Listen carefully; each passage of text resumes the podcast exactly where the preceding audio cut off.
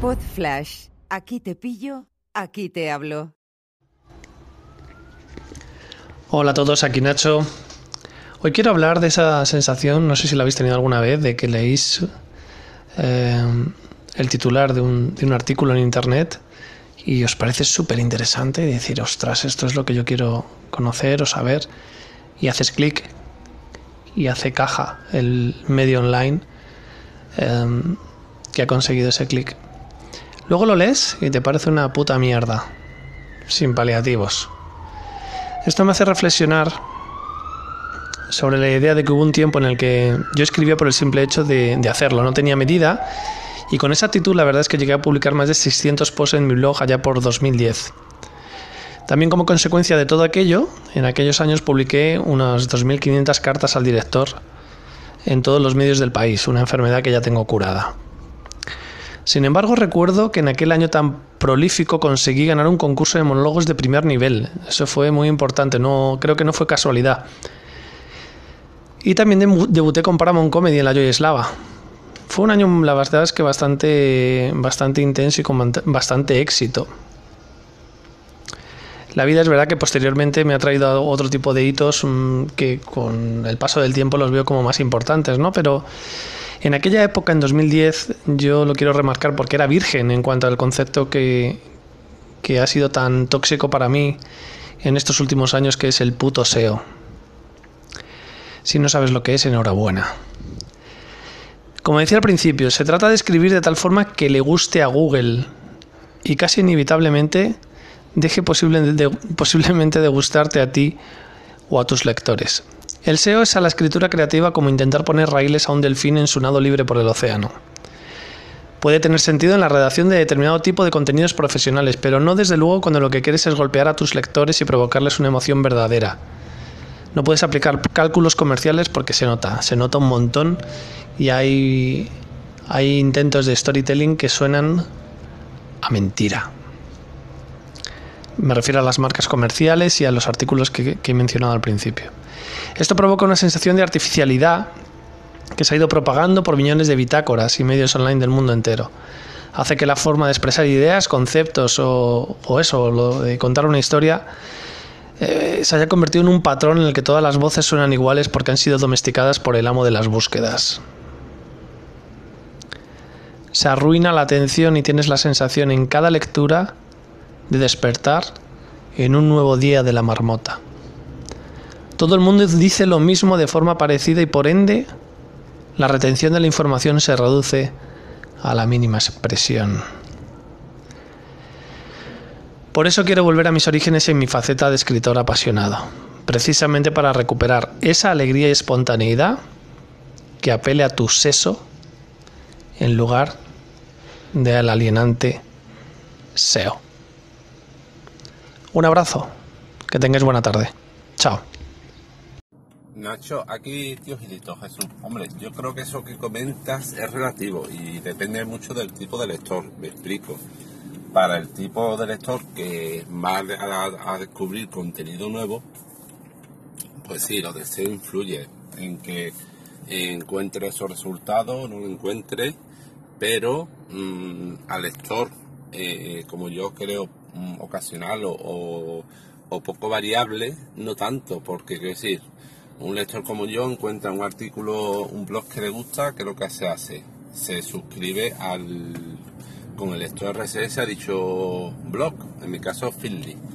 ¿Y qué ocurre? Que si ve que el contenido, la calidad de los artículos se va al garete, lo borra y a tomar por saco. En cambio, de los varios que se suscribe, si ese eh, artículo mantiene el nivel, se va, pues lo sigue manteniendo en su lector de feeds y sigue leyendo, leyéndolo por el tiempo. Por eso digo que varía. Venga, hasta luego. Hola Jesús, muchas gracias por tu aportación. Eh, sí, sí, yo sé que la gente puede leer lo que quiera y demás. Lo que te quiero decir es que hay muchos artículos que aparentemente son interesantes y luego los lees y no cuentan nada. Y pasan muchas disciplinas y con muchos mm, tipos eh, diferentes de temas. Eh, lo que me hace sospechar que muchos artículos no están escritos para aportar nada realmente, sino que están escritos para ser posicionados en SEO. Esa es mi, mi principal crítica general y la mía particular, pues hacer eh, autocrítica y volver a escribir con libertad y sin pensar tanto en cómo me posicione Google. Creo que esta, esta obsesión por eh, gustar a Google está empobreciendo, está empobreciendo lo que se escribe, está empobreciendo lo que se lee y está haciendo que se forren todos los que dan cursos sobre el tema de, del SEO, que normalmente, no es por nada, no suelen ser grandes escritores ni comunicadores. Venga, un abrazo, chao. Hola Nacho, soy Sansa de Ya Te Digo. Es un mensajito referente a tu, tu, ya, tu capítulo del SESO y el SEO. Bueno, eso de, del titular que te llama la atención y que tienes que llamar ya tiene hasta nombre, como tú sabrás, es click, clickbait. Así que efectivamente estamos rodeados de, ese mal, tanto en artículos como en, pues en YouTube, la cantidad de las 10 cosas de no sé qué que no te imaginarías, eh, las 10 cosas que debes de saber de tal, tantas no sé cuántas cosas que tienes que comprar. Eh, esto, eh, no sé qué mujer le dio una patada a un perro y no te puedes imaginar lo que sucedió y cosas de este estilo. En fin, corramos un estúpido velo. Bueno, por, completar un poco la disquisición, debo de añadir que, que esto del clickbait al final no deja de ser un poco, ya no es culpa del SEO y de Google, algunas cosas sí, ¿vale? Pero en realidad existe también en la prensa escrita, impresa, mejor dicho, escrita es toda en, los periódicos también vemos eh, titulares que son una capullada. Porque está claro que a los periodistas les enseñan que un titular debe de llamar la atención, debe de, llamar al lector, pero el titular debe de ser algo relacionado con la noticia, debe de ser una especie de resumen rápido de lo que vas a leer y el que llame la atención por llamar la atención, pues es un poco absurdo. Es decir, lea esto que usted le va, que va a ganar un millón de euros y que luego estés hablando de, otra película, pues no tiene mucho sentido, como podremos entender.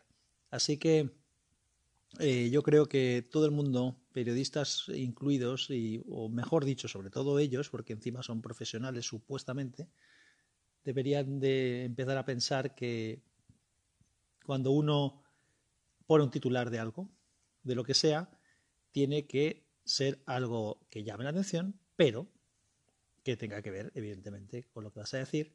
Y sobre todo, que esto es básico, que no decepcione. Porque si pones algo que llama tanta la atención que luego lo que les ofreces a los lectores o a los, eh, televidentes o los que escuchantes o los oyentes o como lo queráis llamar, sea podcast, sea, un vídeo, sea un artículo en un blog o sea un periódico, un artículo en un periódico, no puede decepcionar. Si vale una mierda el contenido frente a lo que llamaba la atención el titular, pues la sensación que te queda es de eso, una mierda. Hola Sansa, muchas gracias por tu mensaje. Pues estoy muy de acuerdo con el análisis que haces. Eh, lo que ocurre aquí es que hay una perversión que antes no existía, que es el coste por clic. Entonces, en cuanto que apareció esa medida de rentabilizar los clics, pues hay medios como el Huffington Post, que yo pensaba que iba a ser algo más serio, que no dejan de utilizar la táctica que tú dices, ¿sabes? Entonces, bueno, yo creo que esa es un poco la diferencia con la prensa tradicional, pero bueno, es como lo que se denominaba la prensa amarilla, pues algo parecido. Venga, un abrazo, chao. Una producción ático de podcast